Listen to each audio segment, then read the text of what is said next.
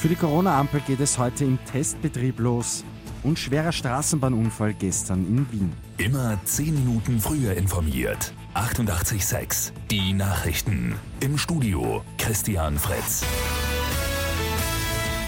Heute nimmt die neue Corona-Kommission ihre Arbeit auf. Sie ist unter anderem auch für die Corona-Ampel zuständig. Diese startet heute in den Testbetrieb. Der reguläre Start soll dann im September sein. Mit vier Farben von grün bis rot soll die Risikolage für eine Region bzw. für einen Bezirk schnell ersichtlich sein. Dort können dann spezielle Maßnahmen lokal gesetzt werden. Analysiert werden etwa die Fallzahlen und die Spitalskapazitäten. Eine Frau ist gestern am späten Nachmittag bei einem Unfall mit einer Straßenbahn in Wien-Brigittenau lebensgefährlich verletzt worden. Die Frau dürfte bei einer Haltestelle einen Kreislaufkollaps erlitten haben und vor einer herannahenden Garnitur auf den Gleiskörper gestürzt sein. Die Straßenbahn hat dort die Frau erfasst. Rettungskräfte haben sie in einem kritischen Zustand in ein Krankenhaus gebracht.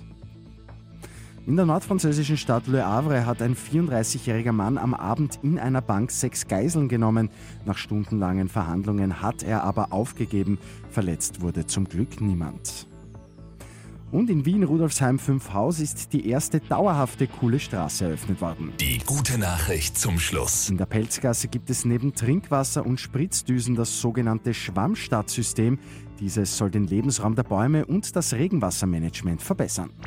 Mit 886 immer 10 Minuten früher informiert. Weitere Infos jetzt auf Radio 886 AT.